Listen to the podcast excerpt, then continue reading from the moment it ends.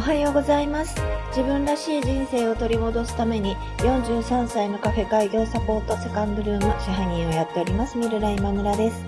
このチャンネルは49歳でカフェを開業し、今年で一人営業6年目を迎えております。55歳の私がこれまでのカフェ経営で感じたこと、学んだことをお話しし、これからカフェを開業したいと思っている43歳のあなたへ、企業や経営のヒントに少しでもなればなと思って作っております。本日もよろしくお願いします。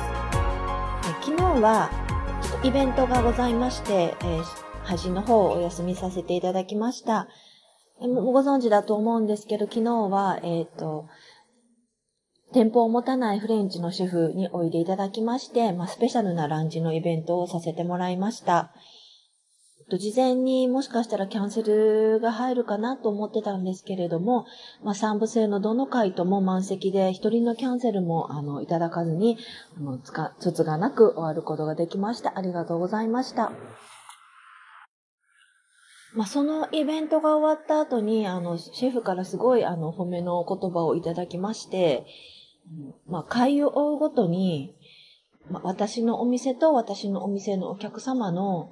つながりの深さをものすごく感じていいイベントになりましたっていうふうにあの褒めていただきました。あの、すごく嬉しいことだなというふうにあの思っています。飲食店に限らず、まあ、店舗のビジネスとかでよく言われることが、えー物消費、こと消費ということをよく言われると思うんですね。例えば、まあ、テイクアウトのお弁当であれば、まあ、お弁当を、まあ、買ってお腹いっぱいにするっていうのが、まあ、ある意味、物の消費ではあるけれども、まあ、あの、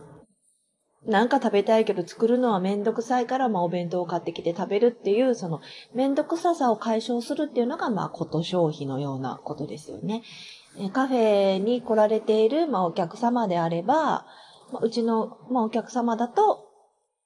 まあ、家ではこう、なかなかくつろげないし、こう、自分の気持ちをも整理できなかったり、こう、塞ぎ込んだり、こう、煮詰まったりする気持ちを、まあ、うちでゆっくり過ごすことで、ちょっとこう、リセットして考えることができるっていうのも、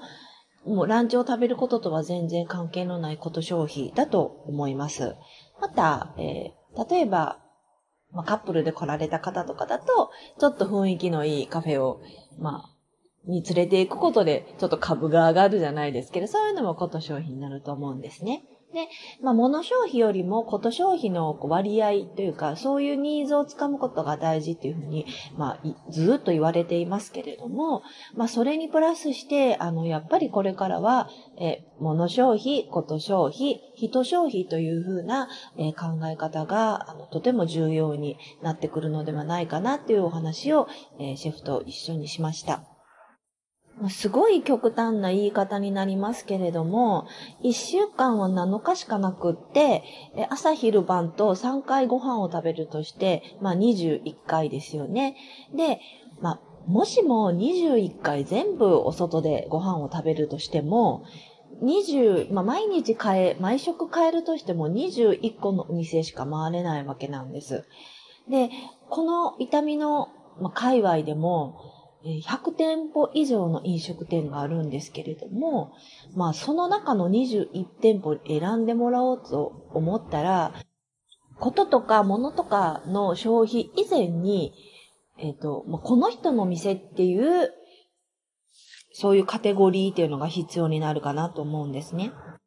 これ、あの、正しい例えかどうかはちょっとわからないですけれども、まあ、あの、昔からやっているお店さんとかで、まあ、初代の時はすごく良かったんだけれども、まあ、二代目、三代目になったら、こう、えービジネスがどんどんこう、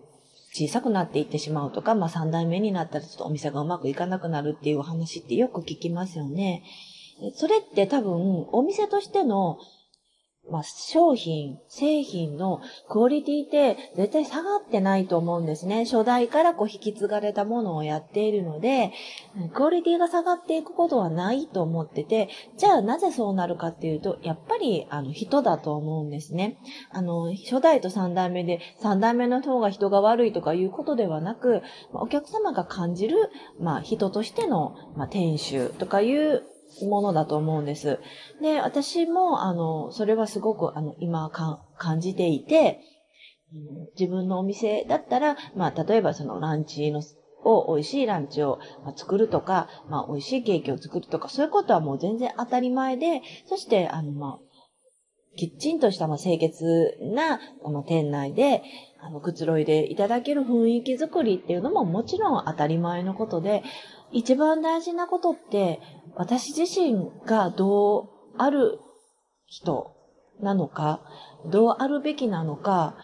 そういうのを、こう、伝えて、私の人となりを伝えていく。そして私の人となりを、あの、きちんと、こう、自分で、あの、努めて、育てていくっていう、あの、ことがすごく大事かなというふうに、あの、感じました。私のお店は、あの、シフォンケーキが売りなんですけれども、なぜシフォンケーキを、まあ、チョイスしたかというと、まあ、シフォンケーキの持つ、なんか、まあ、柔らかさとか、まあ、ふんわり感とか、そういうのになんかこう、温かく人を包むような力があるんじゃないかなっていうふうに思ったので、シフォンケーキを選んだんです。私も初めてシフォンケーキを食べた時に、そういう気持ちでなんかすごい、あの、心に残ったので、あの、シフォンケーキをやるっていうことにしました。そしてお店もそういうお店にしたいと、誰かを優しく包むようなお店をしたいというふうに、あの、思っています。そんなお店をしたいと思っている私が、なんかいつもさせくれたり、いつもなんか凹んだり、ばっかりしてたら全然人のことを、あの、包んでなんかさし、あの、してあげられないと思うし、私自身もこれから、あの、まだあの、50歳というまだまだあの人生、えー、折り返してちょっとなので、まあ、これからも自分のあの人となりっていうのを磨いていきたいというふうに思っています。今週も新しい週が始まりました。えあなたにとって実りの多い、え、1週間になりますように、今日も聞いていただきましてありがとうございました。セカンドルームでした。